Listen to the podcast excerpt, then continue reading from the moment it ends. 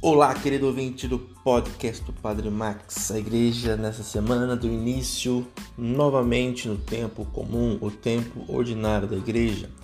Vivemos aí tempos extraordinários, vivemos festas extraordinárias, vivemos, por exemplo, o Natal do Senhor, a Epifania do Senhor e o batismo do Senhor.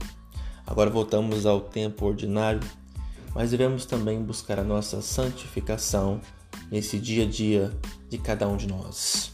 Jesus começa o seu ministério público e vai revolucionar o mundo em menos de três anos com o amor de Deus entre nós. Acompanhemos essa caminhada de Cristo evangelizador entre nós.